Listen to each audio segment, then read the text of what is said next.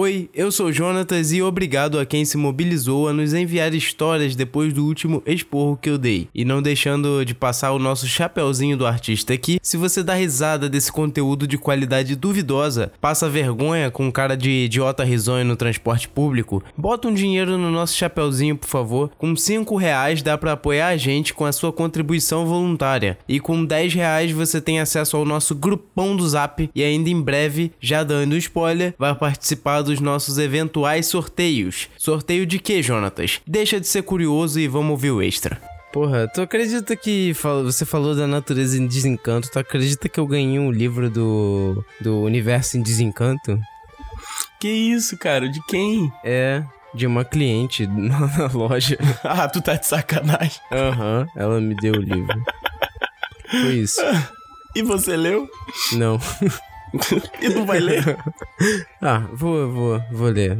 Quando bater à vontade. É porque esses bagulho é, espiritualista, esotérico, hoje em dia eu só leio quando bate à vontade, assim.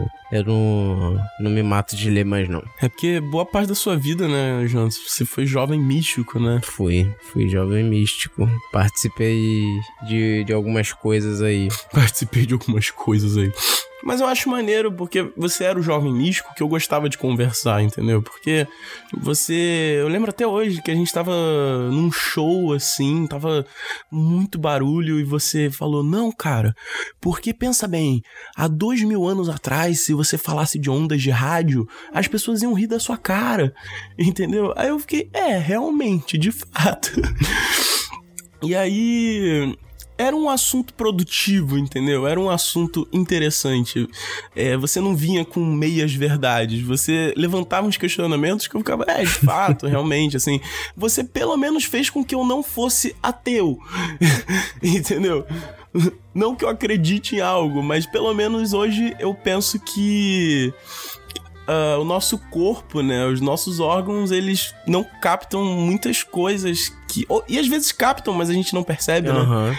coisas que estão para além das percepções mais óbvias, vamos dizer é, assim. É, sim. É, mas eu, eu era muito chato com esses bagulho, cara, assim, até um certo ponto. Porque a galera que gosta de ser mística e esotérica geralmente me odeia. E.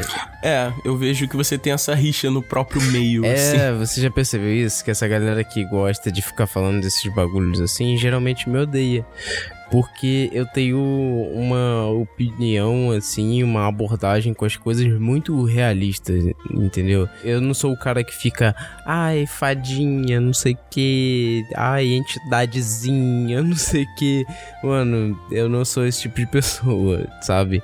E aí eu acabo lançando umas paradas assim que a pessoa geralmente nunca parou pra refletir e aí eu acabo saindo como cuzão no final.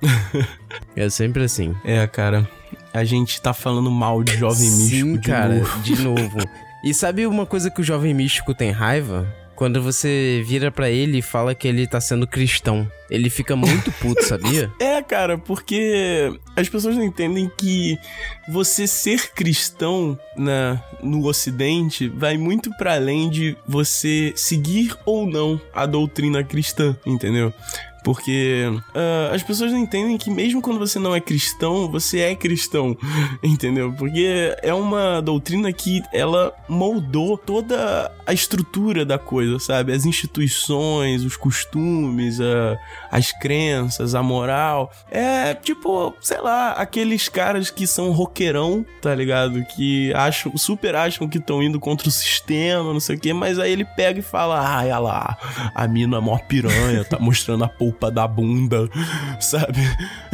tipo, manda uns bagulho assim, ah não, porque eu quero casar, porque eu só olho para minha esposa, não sei, porque eu só tenho olhos para ela. Tipo, isso é um mito muito cristão, cara. Entendeu? E assim, não interessa se você não é, você é, você tem pensamentos que te direcionam para isso. A própria o próprio sentimento de morbidez, sabe, com relação à morte, sabe, essa coisa de que a morte é necessariamente uma coisa ruim, uma coisa Ao mesmo tempo que não. Se você parar para pensar, o cristianismo, ele é muito creepy até certo ponto, porque o maior ídolo do cristianismo é um cara morto, né? É um cara que morreu e reviveu. Beleza, ele foi um cara muito foda em vida, foi.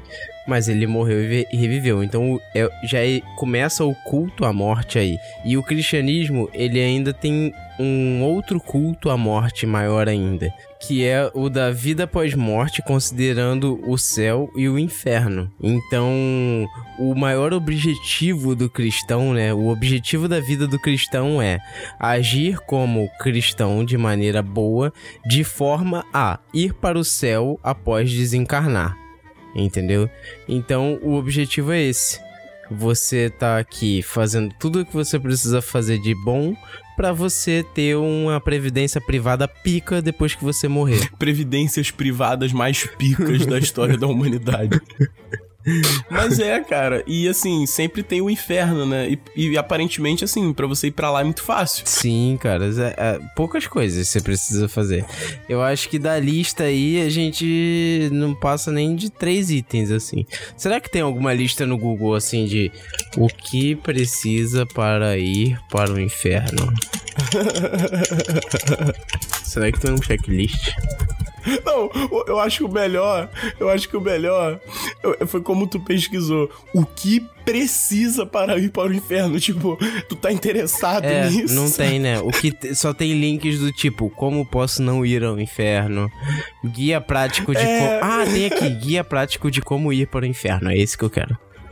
Opa, já começa bom aqui, ó. Existem vários caminhos possíveis, mas somente um tem garantia absoluta de sucesso. Tá. Sucesso. Isso. Vamos lá. Como é que eu posso fazer para ir pro inferno? Eu, eu, gostei aqui que o, o, texto ele já, já lança um argumento brabo. Quem nos afirma isto é ninguém menos que Jesus Cristo. Tipo, o cara tá puxando o argumento do que o próprio. Olha como tudo é. Vo... Olha como os escritos eles são voláteis, cara, em questão de interpretação. Tipo, o cara tá puxando algo aqui de Jesus para justificar justificar não, pra explicar que ele tava querendo dizer que é interessante pro inferno, Pô, sabe? mano, mas deve ser um prazer muito grande na vida, assim, você poder justificar qualquer merda com algo que não, não, não tá ali para se defender, né? Deve ser muito bom. Sim. Sério. Tipo assim, de... deixa eu. Eu, deixa, eu, deixa ó, eu, vou, eu, vou, falar uma coisa. Eu vou. Eu vou me expor nesse, nesse podcast aqui. Eu vou expor o meu íntimo agora pro ouvinte que tá aqui até agora me aturando falar merda. É. Cara, eu falo mal de religiosos porque eu tenho inveja. Eu sou um invejoso. Escreve aí. O Jonatas é um invejoso. Por quê? Cara, eu queria muito eu queria muito, mas muito mesmo, ter um problema na minha vida e falar assim: ai, tá nas mãos de Deus, foda-se. velho, deve ser a melhor sensação do mundo, velho. Deve ser muito bom. Porra, mas não dá. Aí eu tenho uma porra de um problema e eu fico assim: fudeu. Porque Deus não existe e se ele existe, ele me odeia. Eu vou pedir ajuda para quem? Não tem. Fudeu. É, né? É tipo assim, é um. É, você se sente um macaco pelado no universo, né?